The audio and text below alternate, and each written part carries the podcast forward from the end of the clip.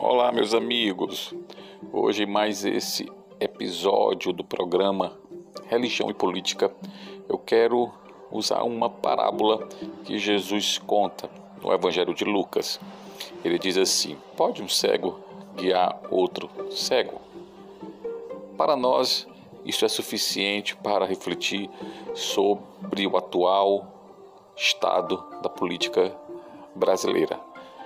Ora, sabemos que um cego tem dificuldade de encontrar o caminho. Então, como é que um, dirigente, como é que um pai, um líder, né, ou qualquer outro representante, seja de um pequeno ou de um grande grupo, pode conduzir outros se não sabe o caminho, se não enxerga o caminho? Pois é, é preciso primeiro ser curado da cegueira. As questões ideológicas podem facilmente nos cegar. O ódio, a vingança, o ressentimento pode nos cegar. E é o que nós vemos hoje no cenário da política brasileira.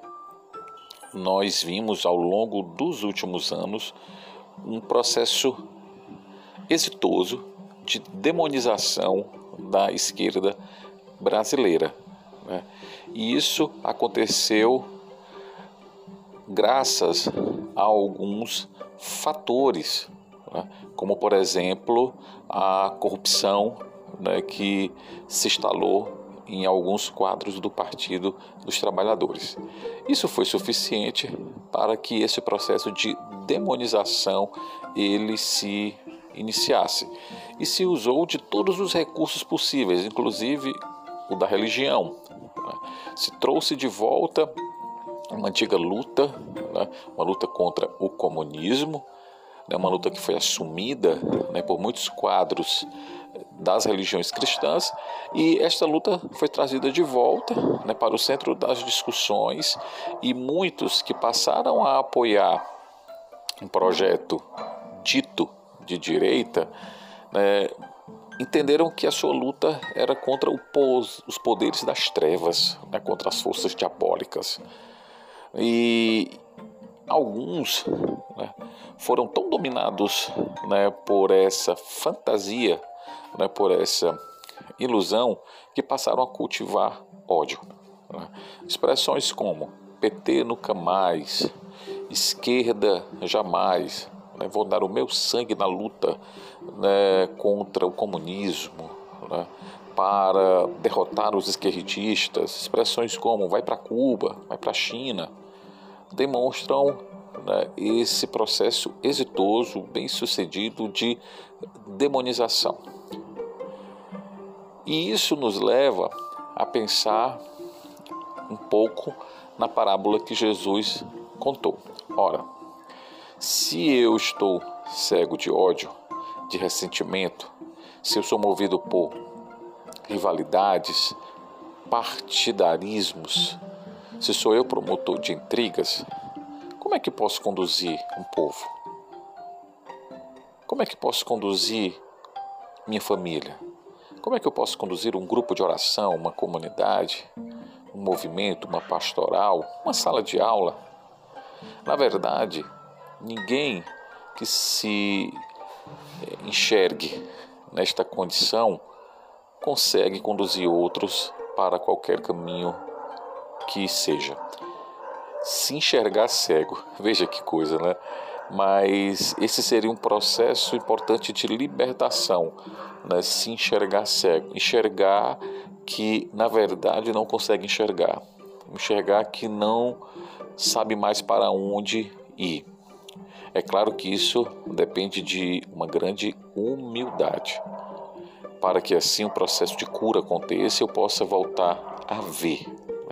Enxergar, sem dúvida, é um dos sentidos mais importantes né, na nossa vida. Porque quando enxergamos, nós conseguimos mais facilmente chegar ao nosso destino. Quando é, não enxergamos, temos mais dificuldade e precisamos sempre do auxílio né, para chegar ao destino.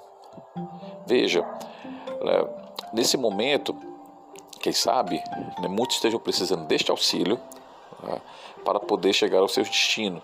E ao acolher esse auxílio, no caminho podem ser curados da cegueira na qual estão envolvidos.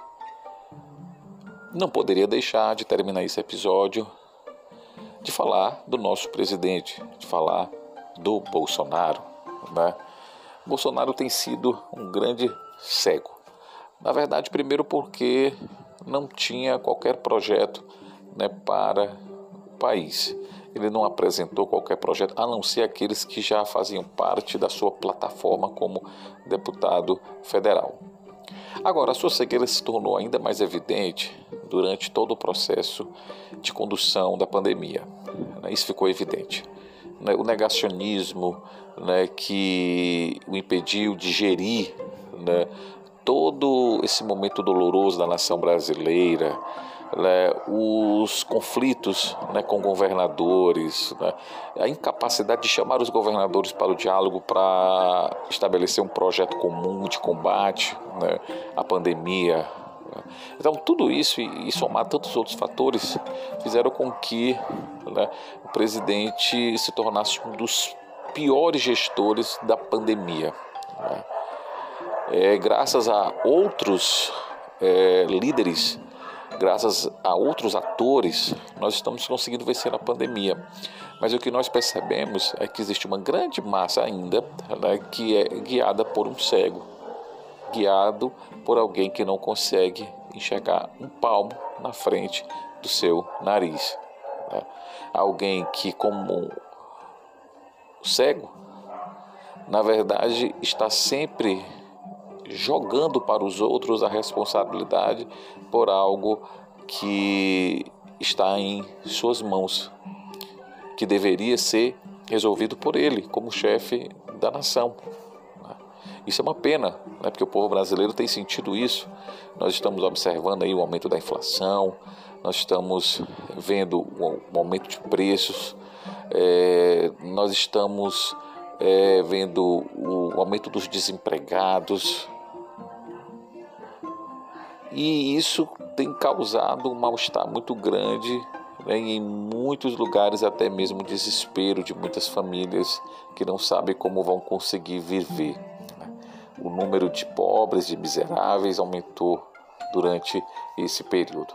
É óbvio que a pandemia acelerou mais isso, mas a falta de uma gestão eficiente, né, de um líder que agregue, que congregue, que reúna, fez com que situações já calamitosas se tornassem ainda piores. Pode um cego guiar outro cego?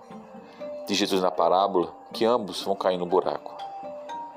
Que neste momento, aqueles que conseguem ver, que conseguem enxergar, auxiliem os que estão cegos, para que esses reconheçam sua cegueira, sejam libertos de qualquer tipo de ódio, de ressentimento, de vingança, de nefastas ideologias, ideologias separatistas, partidaristas, divisoras, e consigam assim caminhar juntos em busca do bem comum, em busca do melhor para a nossa nação.